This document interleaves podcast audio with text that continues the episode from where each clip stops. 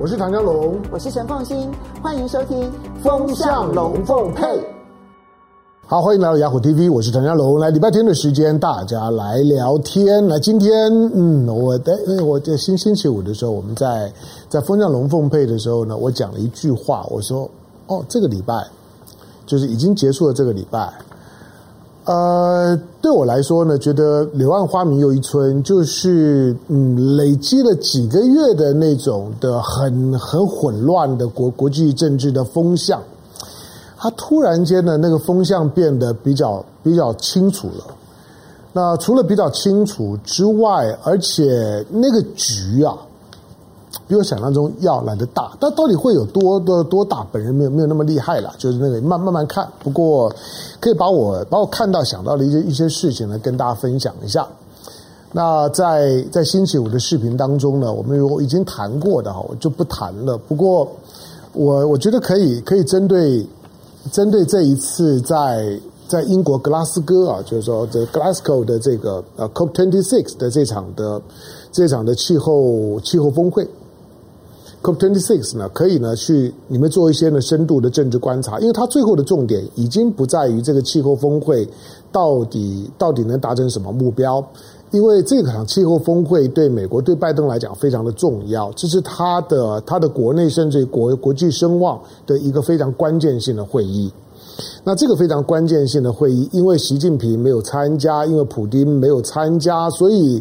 所以有点有点就是说呢，那雷声大雨点小，但大家呢就不抱着期待，因为知道大国政治搞不好，这种的气候峰会你再再怎么开也很难达成共识。何况当然要落实到减碳问题的时候，落落实到尤其美国提出来就是说，呃，要针对甲烷的排放要开始呢采取更严格的限制的时候，呃，他得到的呼应呢就稀稀落落。那因为中国跟俄罗斯没有参与，所以中国、俄罗斯没有参与呢，大家本来就不抱着期待。再加上呢，像印度，那包括像是澳洲这些国家呢，都不置可否。呃，所以呢，就会使得呢，美国呢有可能在这场呢，虽然在英国举行，虽然是联合国体系下的气候峰会，那的这场的会议，但是呢，真正呢会会在乎输赢的只有美国。那眼看着呢，美国呢就就将要乘兴而去，败兴而返，那呃就将要呢办一场 party 呢，但是呢毫无所获，看起来就黯然落幕的感觉。否否则，为什么拜登包括了包括了就是说美国的前总统呢，奥巴马呢，先后到了这场峰会的时候呢，都是以一种以一种非常悲愤的语调呢，在批评，就你习近平为什么没有来？普京为什么没有来？这么重要、攸关全人类的未来的事情，你们为什么没有来？太让人失望了。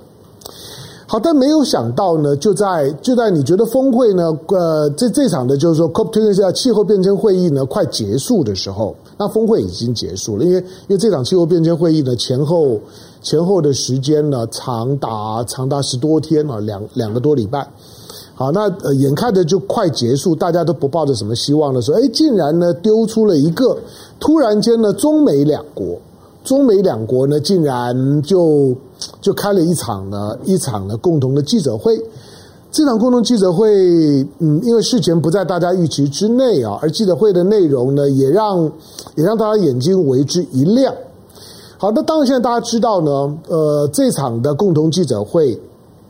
呃，从中文的呃北京的用语呢，是中美发表了有关于气候变迁，那共同共同的如何去去去管控气候变迁的共同宣言。美国呢，美国不是用宣言啊，美国美国是用 agreement，是用协定。好，不管叫宣言或者协定啊，总而言之，中美中美两国之间针对呢这个全球性的议题呢，达成了某种的共识，而且这个共识呢，不只是共识而已啊，呃，它还是呃，我我用一下纽约纽约纽约时报了哈，因为因为这边的这边的纽约纽约时报，我大概抓抓重点抓重点提提几个重点。纽约纽约时报在一开始的时候讲说，The United States and China announced a joint agreement。Wednesday 星期三的时候，to enhance ambition，就是呢加强化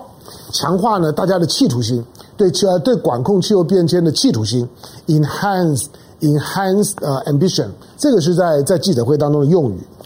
然后呃，这个这个呢，am 这个 enhanced ambition on climate 嗯 climate change。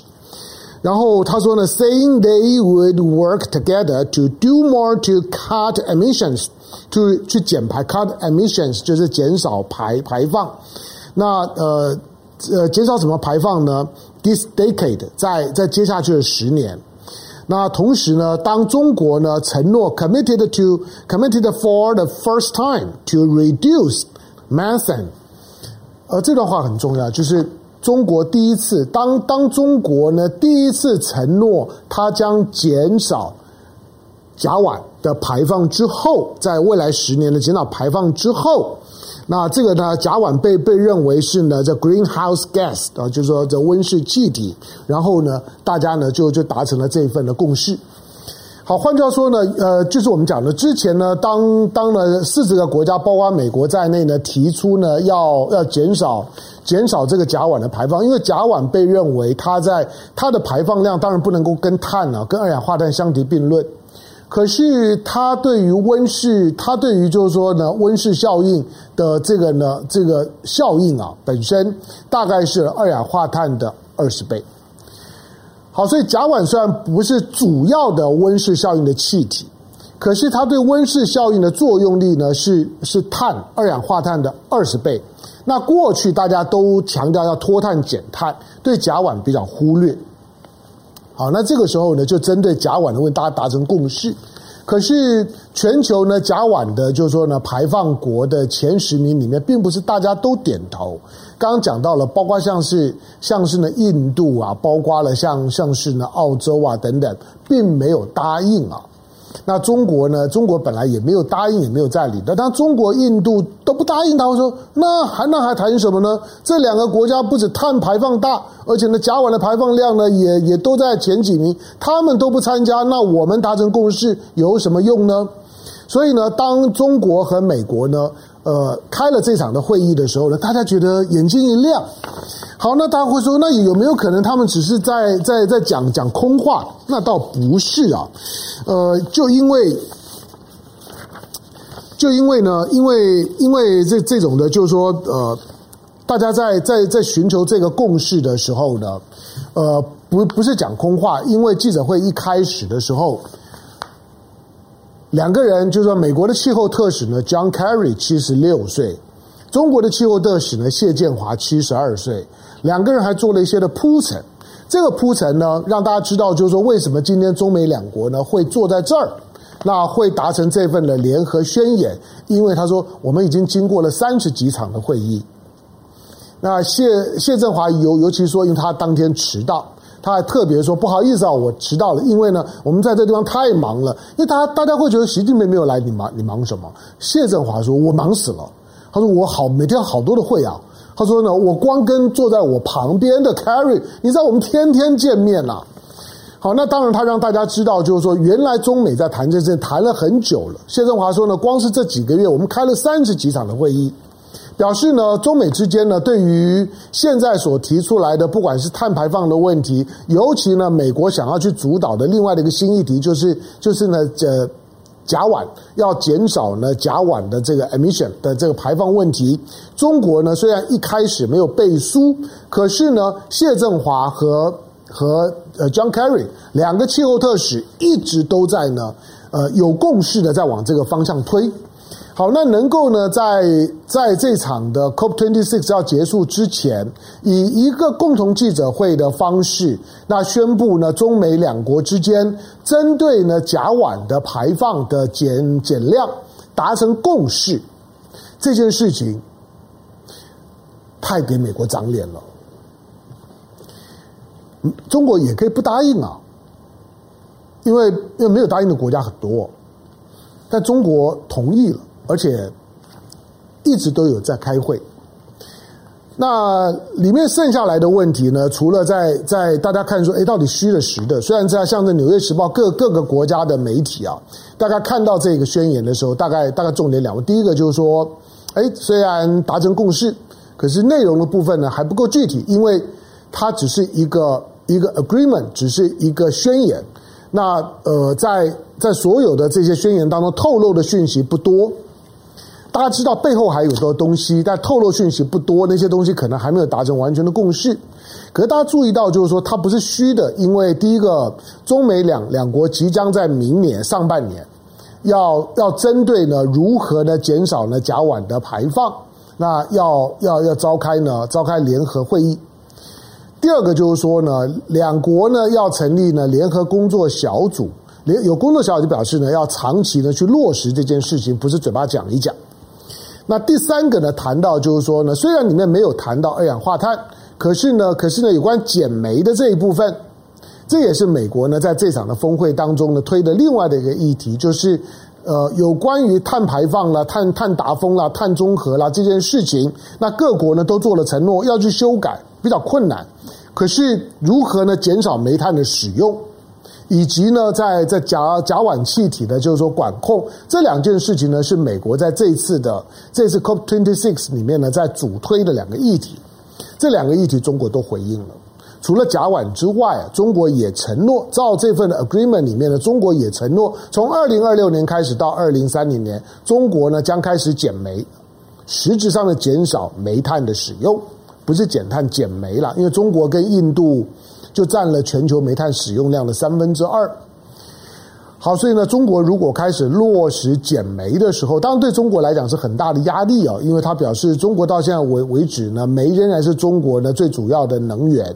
那要减煤，要找到非常多的替代能源，那五年的时间就要能够能够跟上这个这步调，它不太容易和中国答应了。所以我说，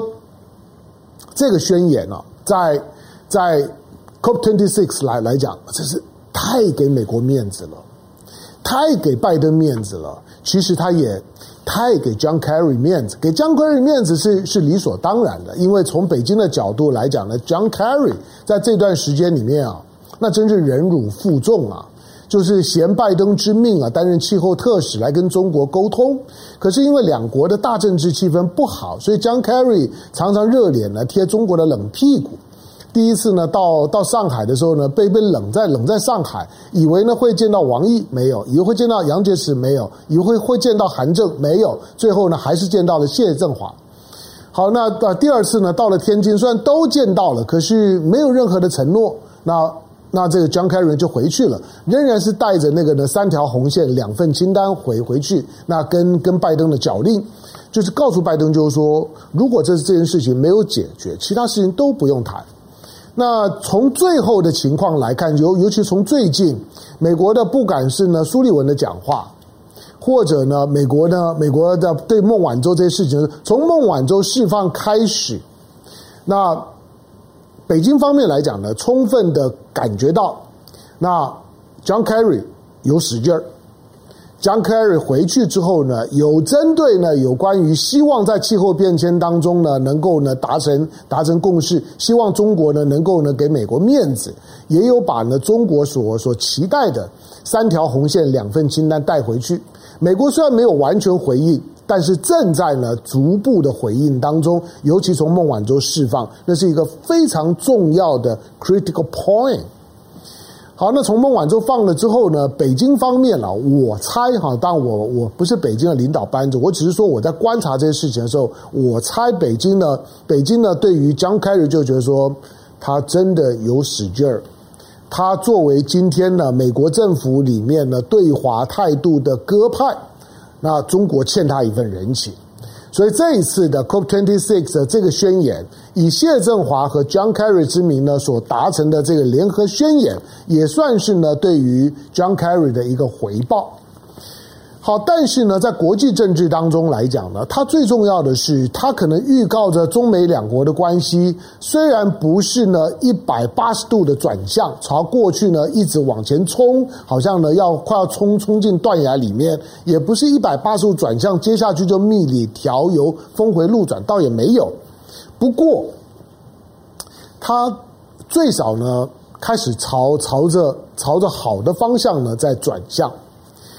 那，你看到这一份的宣言的时候呢，你先要有一些的历史场景的概念。以当下的中美两国的关系，要能够呢，针对一个一个其实很敏感，因为因为有关于减碳、限煤，然后呢，然后要减少甲烷气体的排放，那都关系到你的你的国家政策。以一个以一个大大国政治的角度来讲，要做任何的承诺都不是太容易的事。那中国愿意在这件事情上面呢加码做承诺，那个当然是一个一个很大的善意。好，那两国之间呢要达成这样的一个联合宣言，即使光就气候变迁的议题都不是太简单，可是竟然呢能够发表宣言。那两两国朝着一个一个全球性的议题。但是却能够两个大国呢坐下来谈，同时呢以一个合作取向，朝着合作的方向，朝着共管的方向达成协议。你知道它有多难吗？因为中美之间四十年没有过这样东西。我星期五有讲过，我说我说它对我来讲呢是中美关系的一个一个重大的突破性的讯号。因为中美关系从三公报之后就再也没有出现过这样的东西了。那当然，并我还强调，就是说，他不是呢签了这个，就是说以合作为取向的，以两个国家呢所形成的大国政治的这种、这种的、这种的这种 agreement，就表示两国的其他的问题都会迎刃而解，不是。可是我说，最少态度转向了。当态度转向了之后，大家呢就比较朝着解决的问题方向走，而不是朝着对抗冲突的方向走，那个味道出来了。那因为已经有、已经有、已经、已经超过从一九八二年之后呢，两国没有达成过这这种的协议，它也预告着未来双方面呢在铺成一个可以谈事情的气氛开始了。从国际政治的角度来讲，所有的国国家呢都会感觉到，诶，这两个国家。这两个大国不是每天呢在一副剑拔弩张、准备要开战的样子吗？结果没想到竟然能够在气候峰会上面，还能够呢两个国家坐下来开个记者会，发表联合宣言，而且看起来大家的态度都很正向啊。没有人受委屈啊，两个人称兄道弟的感觉就像是老老朋友一样。谢振华呢，跟跟 Carrie 不断的释放出那种我们两个老人家很努力啊，我们认识很久了，我们很密集的开会，而且态度都很正面。那个讯号很重要。国际政治当中，第一个看到这两个国家可以坐下来谈，其他的跟着在喊打喊杀的这这些呢，周围的这些中小型的国家就知道空气变了。第二个呢，就就是。国际的媒体开始的认真的看待，就是说这样的一个联合宣言意味着国际政治的 G2 正式出现了。讲 G7，讲 G20，G 20多少？那个呢？那个那个那个 G 的 group 跟现在讲的这个 G 呢不一样。这个 G 呢是 Great，Great Two，两个大国，两个大国之间的大国政治，新型的大国关系，在这场的联，在这个联合宣言里面被看到了。好，那未来呢？未来的运作如果都朝着这个方向走，那中美之间的僵局呢就有解套的可能性。他也表示呢，拜登的战略思维呢正在调整，那就看呢彼彼此之间呢要不要相互给脸。那从这过去的这个冲突的高峰期的那个台阶呢，逐步的降温走下来，回到一个中美呢可以合作、可以谈、可以共管的一个方向。这种的气氛，呃，它还需要需要更多的更多的材料去填补跟跟观察。不过，我觉得，呃，我不知道大家有有没有注意到，最近就在最近的这一个多礼拜的时间，许多过去呢跟着美国的反中呢喊打喊杀的国家，不管是在日本、澳洲、法国、美国的国内。都出现一些呢指标性的人物、指标性的事件，开始在质疑本国政府的反中的态度跟战略莫名其妙。那从日本的角度来讲，当然最最受人瞩目的是岸田文文雄啊，呃，任命了这个就林芳正，林林方正不是台湾人，林方正是日本人啊，他是他是日本的国会议员的，就是说中日友好学会的会长。那他作为这个会长，但他现在请辞了，因为岸田文雄任命他为日本外相。这个任命啊，真的会会把拜登呃，真的会把会把会把安倍呢给活活气死。好，所以呢，呃，岸田文雄上来说，他的内阁几乎没有什么动，唯一动的呢就是这个这个呢这个林林芳正啊，唯一动的呢就是这个外相。好，那他很可能意味着，就是说，岸田文雄对于明年中日建交五十周年，对于呢最近呢一两年的时间，越走越僵的中日关系，那岸田文雄呢将有一些比较突破性的做法。毕竟在安倍的安倍执政的末期，尤其在菅义伟的这段时间里面，日本呢在东北亚变成孤鸟啊。他除了跟跟美国关系比较好之外，他跟中国的关系很糟，跟俄罗斯的关系很糟，中俄还联合巡航过，跟朝鲜的关系呢更糟，不用讲，他连跟韩国关系都很糟。东北亚连日本就这五个国家而已，日本跟其他四个国国家都敌对，打麻将都找不到人了。好，那因此呢，日本的态度呢，有可能呢在在改变了，安倍也正在警戒这件事情。第二个呢，我们我们看呢，在澳洲，澳洲的澳洲的两位的前呃现任的总理，两位的两位的总理，呃，吉廷，还有呢，还有这个呃坦坦布尔，坦布尔 and 这个的呃这个吉廷，两个人呢虽然是不同党的，但是呢，同时呢都在批判现在的首相呢 Morrison，那呃这个呃。吉廷呢，在批评呢更直接，觉得说呢，你你你你为什么要反中反到这个样子？台湾并不是并不是澳洲的核心利益啊！澳洲呢有需要呢，在台湾问题上面加码这么多，摆出呢好像要为台湾而战的样子吗？你不会莫名其妙吗？中国呢跟澳洲的关系很重要啊！啊，台湾呢是是今天地球上面少少数呢两三件可能会爆发核战的事件之一，澳洲根本呢不是局内人，为什么要卷进去？坦布尔呢对于对于呢这个 Morrison 的批评呢，是觉得呢 Morrison 呢就是嗯就大头症呃也搞搞了就然后呢常常会说谎，尤尤其呢在有关于法国的核潜艇的事件。好，那当然了，就是两个前任的总理出来吐槽呢，吐槽，而且不不只是吐槽，而是呢批评。攻击了现任的总理，对现任总理来讲当然很难堪。当然，莫里森，你说是不是因此就会改变？不一定。就像你说呢，岸田文雄是不是就会改变？也也不一定。可是这个空气出现了。但是我觉得呢，最重要的是我我看到呢，美国的美国的一位的学学者，他是呢美国著名经济学家呢，叫做 Jeffrey Sachs，Jeffrey Sachs 的 Jeffrey David Sachs，呃，Jeffrey 呢是美国的美国的这个嗯。他是他是哥伦比亚大学里面有一个全球研究所，哥伦比亚大学里面的这个全球研究所，那同时呢，他也是呢非常知名的经济学家。他知名到什么地步？你过去不见得认识他，不过他在他在呢国际组织啊，联合国，他曾经担任过联合国两任的秘书长，安南呢，以及呢以及呢这个韩韩韩国籍的这个这个这个秘书长，他曾经担任他们两个人的顾问。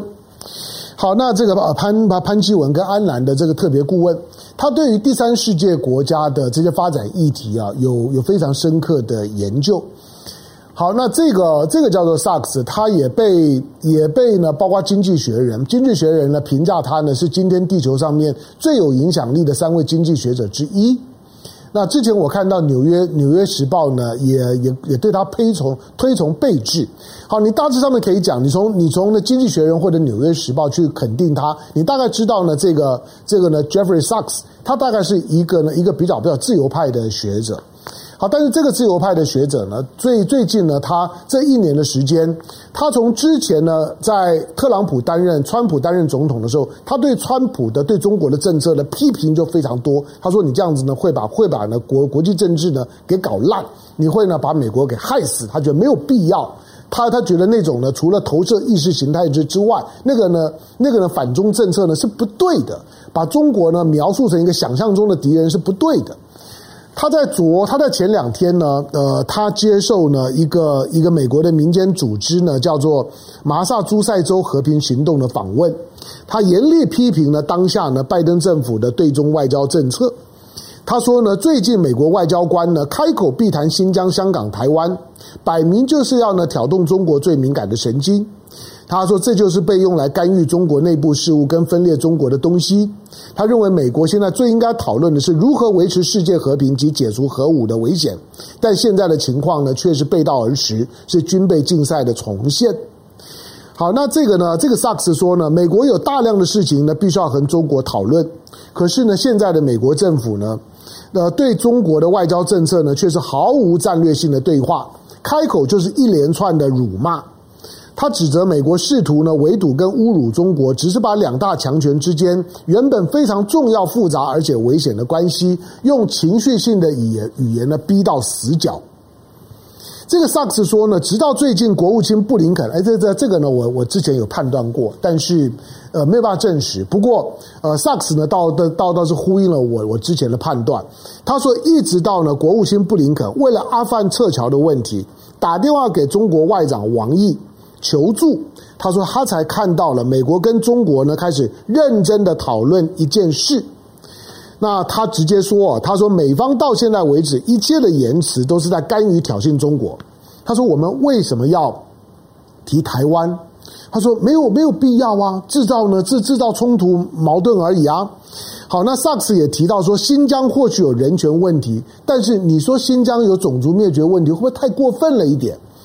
那他说呢，这是因为中国过去二十年太成功，特别是在科技发展，于是呢，美国的决策当局产生了焦虑感，在在过去五年决定呢要压制中国的发展。你你看到就是说呢，呃，这个这个叫叫做 Jeffrey Sachs 的这样一个学者，因为他是知名的学者，他言论还很有影响力。我我觉得他的他的这些批判性的言论没有一句不对，他就是现在的国际政治、中美政治最核心的问题。萨克斯在最后的时候甚至于讲，他在他在说，他在说呢，中国呢现在要把要硬要把美国呢说说成是敌人，就太危险，而且可能弄假成真。他批评美国现在所有的几乎所有对中国政策，包括半导体政策，他说你这只是逼中国加速发展。他预期中国呢在未来一段时间在半导体业上面来讲，技术上面如果超过中国，他并不会觉得意外。他认为美国在玩一场必输的游戏，就像当年在阿富汗一样。这些声音当然了，他只是一个人的声音。可是这些人的声音呢，在现在发出来的时候啊，我觉得中美之间，美国呢对于中国的这种的施压、极限施压的压力测试，可能接近尾声。好，那这个时候台湾就比较小小心。当美国。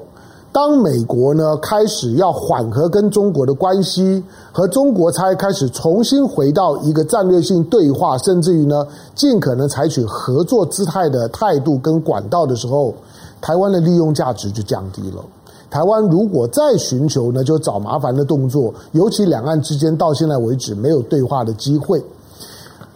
当中美可以在 CO 呃在在这 COP twenty six 可以签署一份联合宣言。两岸之间不要说签署，连对话都没有办法。两岸之间的这种的这种互动的形态，会成为台湾成为台湾民进党政府成为蔡英文非常大的压力跟包袱。我不说蔡英文一定就要就要转过头去，就要开始开始去去努力的去去蹭大陆，不会。可是我说这种的国际政治的气氛，对台湾会形成一个全面新的，而且你没有办法抵挡的压力。那台湾要如何应应这件事情？我不伤脑筋，这蔡英文的事儿。我只是说，跟我们每个人都相关。国际政治的风向变了，风向变了，而且变得明确。这件事情是这个礼拜的大事。感谢收看今天的雅虎 TV，感谢大家早上呢跟我呢分享这二二十几分钟的聊天。下个礼拜见，拜拜。